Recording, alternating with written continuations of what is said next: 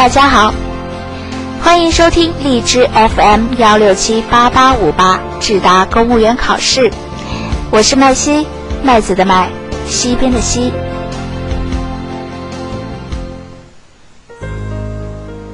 六月二十九日，国务院总理李克强主持召开国务院常务会议。部署促进川峡革命老区振兴发展，推动老区加快致富全面奔小康，原则通过中长期铁路网规划，以交通大动脉建设支撑经济社会升级发展。从四纵四横到八纵八横，高铁干线翻倍，中西部路网加密。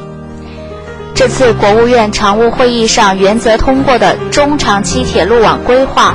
让人们再次看到了中国铁路发展的巨大空间。下面就让我们进入今天的食品主题：铁路版图升级，改革需要跟进。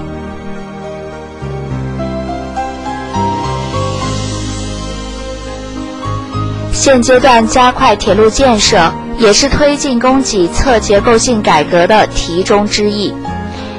铁路路网串联各级城市，投资规模数以万亿元，又关联着几十个产业的兴衰迭代，可谓牵一发而动全身。正因如此，当下加大铁路投资，不仅能丰富群众的出行选择，完善中西部贫困地区的运输结构。还可以对冲当下较大的经济下行压力，更有助于促进高端装备制造业转型升级，可谓补短板、惠民生、稳增长、调结构四箭齐发，一举多得。然而，在市场需求普遍低迷的情况下，如此诱人的蛋糕被捧出来，怎么分？谁来吃？如何消化得更好？引人注意。也更需仔细权衡。其实，中长期规划对这个问题也有所谋划，培育多元投资主体，放宽市场准入。中国铁路行业要想迎来一个良性大发展时代，不可能也没必要唱独角戏。总负债已突破四万亿元的中国铁路总公司，依靠银行借贷发债。支付目前每年六七千亿元的基建投资已捉襟见肘，恐怕再难独自撑起投资翻番的新摊子。盘活现有资产，用市场化方式多渠道融资，是铁路总公司在新蓝图面前必须应对的新挑战。不唱独角戏，意味着要吸引包括民间投资、外资等在内的社会资本参与进来。这也有赖于深化铁路改革。这些年，鼓励民间资本投资铁路的政策出台了不少，民间资本依然观望情绪严重，缺乏稳定投资回报的好项目是重要原因之一，而这又和铁路改革本身的进程有关。如果说撤销铁道部，建立中国铁路总公司，实行政企分开，理顺铁路与国家的关系，是中国铁路改革的第一步，那么打破垄断，引入平等竞争者，理顺铁路行业内部关系，则是中国铁路改革的第二步。这一步走好了，才能培育出公平、公开、富有活力的市场环境。目前效益好的、效益差的、经营性的、公益性的，各种铁路从投资到运营，依然掌握在铁路总公司手中。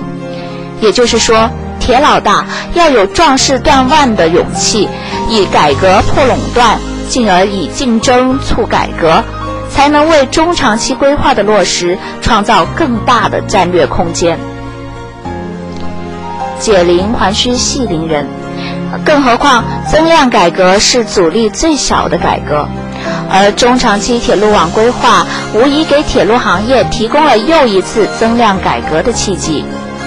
在当下一家独大难以为继、引入竞争满盘皆活的情况下，可否拿出一些优质板块、一些优质线路，以示吸引社会资本进入铁路市场的诚意？又能否以保障民间资本拥有铁路的所有权、经营权和收益权为前提，支持民间资本搞一些苗圃式的投融资模式创新、商业运营模式创新，探索产权明晰的利益分配机制，从而搅和行业一池春水呢？从更高的层面上讲，中长期铁路网规划要优化盘活的，不仅是铁路建设的国土空间，更是行业浴火重生的改革空间。拿出真正的改革气魄，打破固化的利益藩篱。中长期铁路网规划带给我们的，就不只是中国铁路版图的升级版，还有中国铁路行业更接地气、更有活力、更富竞争力的明天。文章来源：人民网、人民日报，作者：陆亚楠。